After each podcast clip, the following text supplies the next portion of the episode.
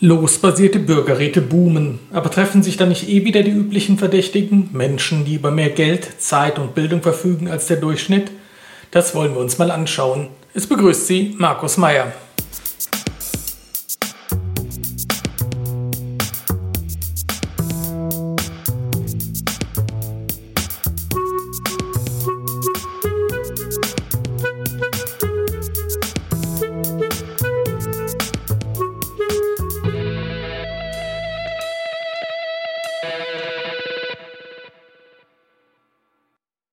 Es kann jeden und jede von uns treffen. Plötzlich liegt ein Schreiben im Briefkasten. Glückwunsch, Sie wurden ausgelost, am Bürgerrat zu Deutschlands Rolle in der Welt teilzunehmen oder an einem Bürgerrat in Ihrer Kommune.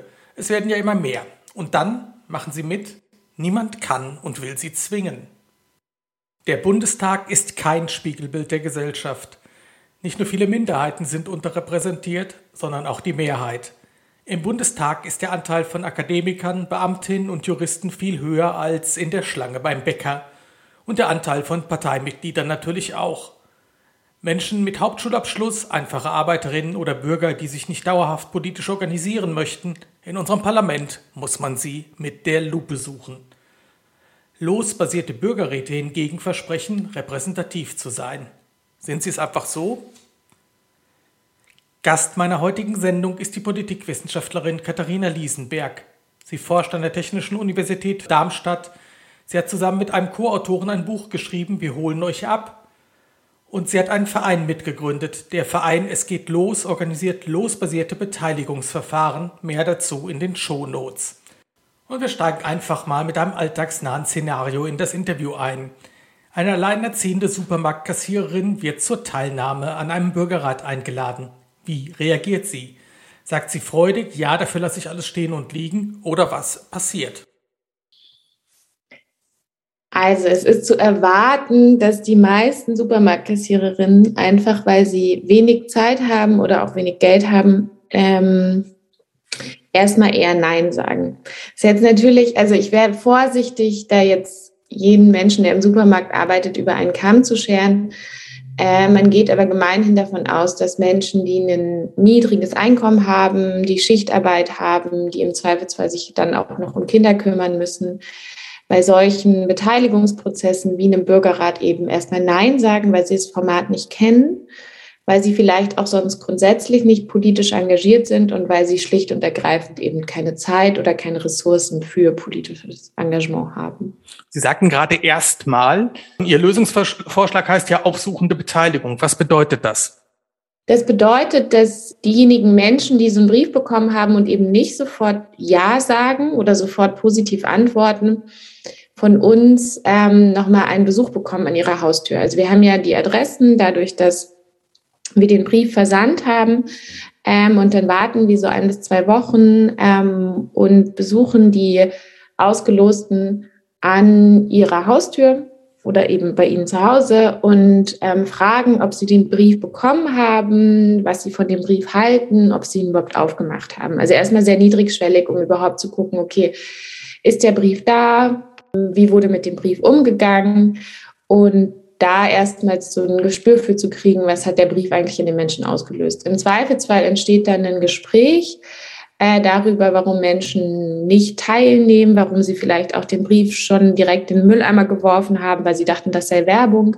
Und manche Menschen oder viele Menschen kann man dann tatsächlich auch von einer Teilnahme an so einem Format überzeugen, weil so ein Gespräch, so ein Haustürbesuch einfach Vertrauen aufbaut und mhm. tatsächlich auch erstmal die Möglichkeit dazu gibt, sich damit auseinanderzusetzen, was so ein Bürgerrat eigentlich ist, was das Ganze soll und was nicht. Der Vorteil ist also, dass Menschen ähm, eher dann teilnehmen an den Formaten. Und der zweite Vorteil ist aber auch, selbst wenn die Menschen dann nicht teilnehmen, äh, lernen wir die Gründe für die Nichtteilnahme kennen. Ne? Also wir erfahren, dass sie zum Beispiel zu wenig Zeit haben oder irgendwie keine Lust auf politische Prozesse haben. Und das erfährt man ja sonst nicht, ähm, wenn einfach die Briefe nicht beantwortet werden. Sie haben mehrfach wir gesagt, wir suchen auf, wir erfahren. Wer ist dieses wir? Dieses wir ist der Verein Es geht los e.V. mit Sitz in Berlin und wir führen verschiedene ähm, ja, Beteiligungsprozesse durch. Wir waren auch beteiligt an den am Bürgerrat zu Deutschlands Rolle in der Welt. Wir machen sogenannte Wahlkreisräte und führen jetzt zum Beispiel in Brandes und Hengen, zwei Kleinstädten ähm, im Süden und im Osten Deutschlands, ähm, auch kleine Bürgerräte durch.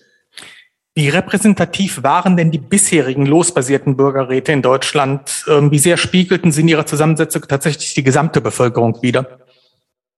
Also man muss so rum anfangen. Man muss sich ja erstmal überlegen, welche Quoren oder welche Merkmale für Repräsentativität wurden angelegt. Und bei den nationalen Bürgerräten wurden da Alter, Geschlecht, Herkunft, also Stadt, Land, Migrationsgeschichte und Bildungsabschluss ähm, als Quorum angelegt und im Verhältnis zur Gesamtbevölkerung dann festgestellt, dass die Zusammensetzung der Bürgerräte schon einigermaßen repräsentativ war. Die meisten Probleme gab es beim äh, Stichwort Bildungshintergrund. So.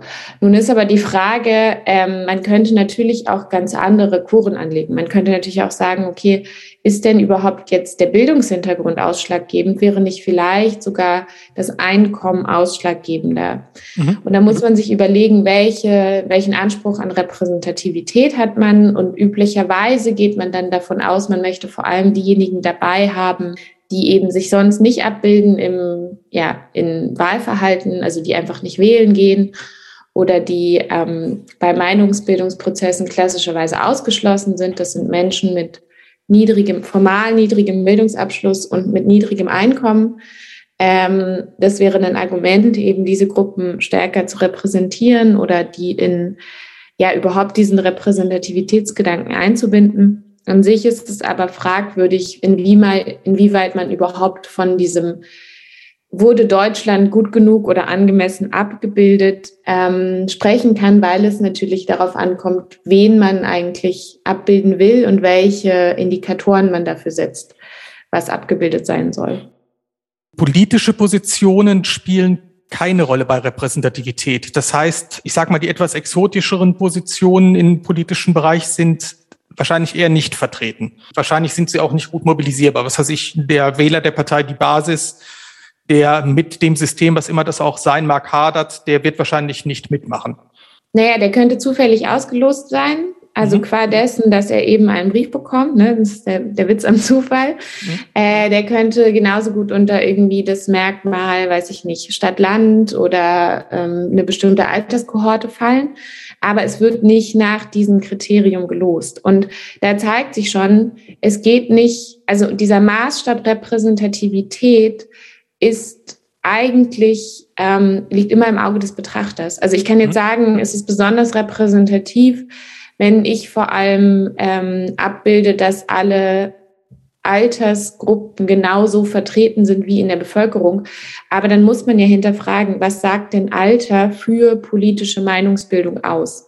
Und könnte nicht genauso relevant sein, welches politische Interesse, also welches Wahlverhalten, Stichwort Wähler von die Basis, ähm, jemand hat. Und deswegen muss diese Repräsentativitätsfrage auch nochmal ganz anders in so einem Bürgerratsdiskurs oder in der, in der Frage der Auswahl der Teilnehmenden geführt werden, weil natürlich die Art und Weise, wie wir über Repräsentativität denken, Einfluss darauf hat, wie sich der Bürgerrat zusammensetzt. Und man könnte genauso, und das wurde in Frankreich bei Macrons Klimabürgerrat zum Beispiel gemacht, man könnte genauso gut Einstellungen zu, also politische Einstellungen zu einem bestimmten Thema abfragen nämlich gucken, okay, inwieweit ähm, bin ich überzeugt davon, dass der Klimawandel menschengemacht ist? Inwieweit bin ich überzeugt davon, dass wir progressive Klimapolitik brauchen oder eben nicht? Und das als Indikator für eine Teilnehmerauswahl machen. Also das ist in Deutschland jetzt auch einfach ein anderes Verfahren. Und wie gesagt, in Frankreich wurde es zum Beispiel berücksichtigt. Dann haben wir einerseits also Leute, die erstmal darüber debattieren möchten, ob es den menschgemachten Klimawandel überhaupt gibt. Und andererseits gibt es Leute, die sagen, pass mal auf, das ist alles seit 40 Jahren abgefrühstückt, der Forschungsstand ist relativ unzweideutig und wir müssen endlich zum Handeln kommen. Wie kommen die denn miteinander in eine Diskussion? Naja, ähm, erstmal muss man ja gar nicht unbedingt damit anfangen zu sagen, wir bringen die Menschen mit dieser Position zusammen. Also es geht ja nicht darum, dass die sich dann so gegenübersetzen und sagen, hey, ich bin übrigens Klimawandelleugner. Ah, okay, super, ich dagegen bin für progressive Klimapolitik, sondern die lernen sich als Menschen kennen. So, also die, die Informationsprozesse zu Anfang, das Kennenlernen und so, basiert nicht darauf, eben Fronten aufzubauen, sondern eher Gemeinsamkeiten zu finden. Also ganz banal zu sagen, okay, vielleicht haben ja Menschen ein ähnliches Hobby oder man kommt aus der gleichen Gegend in Frankreich oder Deutschland. Und da erstmal das Kennenlernen tatsächlich über so eine menschliche Komponente zu machen und gar nicht so stark über dieses Oppositionsdenken, so warum sind die jetzt so eingeladen. In einem zweiten Schritt dann natürlich sich darauf zu einigen, wie wird diskutiert, also die Diskussionsregeln auch so anzulegen, dass man eben anerkennt, wir diskutieren auf Basis äh, wissenschaftlicher Fakten.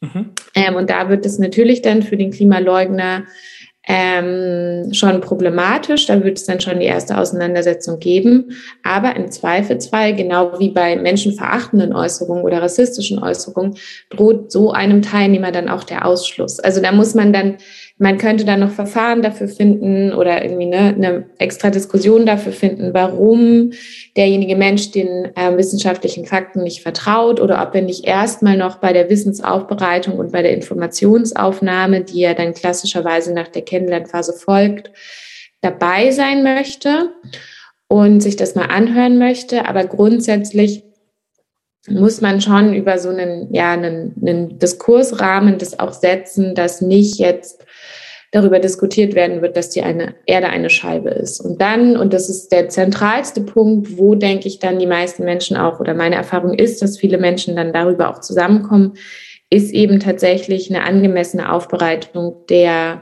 wissenschaftlichen Fakten und zwar nicht nur als Fakten, sondern auch als Erfahrungsberichte, als Betroffenenberichte, mhm. auch vielleicht einfach mal einen Mensch von den weiß ich nicht, von den Inseln, die schon kurz vorm, vor der Überschwemmung stehen, ähm, einzuladen, also Südpazifik. Mhm. Ähm, und da ein bisschen anders ranzugehen und tatsächlich auch über Erfahrungsberichte und nicht nur eine Faktenpräsentation darzustellen, was bedeutet Klimawandel eigentlich. Also drei Schritte ähm, einmal kennenlernen, was nicht auf Opposition, sondern eben auf irgendwie Vertrauensaufbau basiert, dann einen Diskursrahmen setzen, Diskussionsregeln festlegen, sodass bestimmte Äußerungen einfach keinen Platz finden, so. Basis ist eben das Grundgesetz im Zweifelsfall. Und dann der dritte Punkt, die Wissensaufbereitung auch so zu gestalten, dass es für jeden und jede zugänglich und verständlich ist am Schluss des französischen Klimabürgerrats und ich glaube auch des bundesweiten deutschen Klimabürgerrats standen ja relativ weitreichende Forderungen. Hat Sie das mhm. überrascht? Das ist eigentlich nicht überraschend, weil es bisher ähm, in den meisten Bürgerräten so war, also auch international, dass die ähm, Politikergebnisse progressiver sind als die eben ja vorherrschende oder die Tagespolitik. Ich glaube, daran, daraus speist sich auch dieser große Zulauf oder dieses große Interesse an Bürgerräten und vor allem dieses Interesse aus der Klimabewegung, weil natürlich die Hoffnung jetzt ist, gut, anscheinend produzieren Bürgerräte besonders progressive Ergebnisse, also setzen wir nur mehr Bürgerräte ein und schon wird unsere Politik progressiver. Ne? Das ist Natürlich dadurch gespeist, dass ähm, häufig es nur Empfehlungscharakter hat und keinen Entscheidungscharakter, dass also Fragen der Finanzierung und so weiter leichter ausgeschlossen werden können.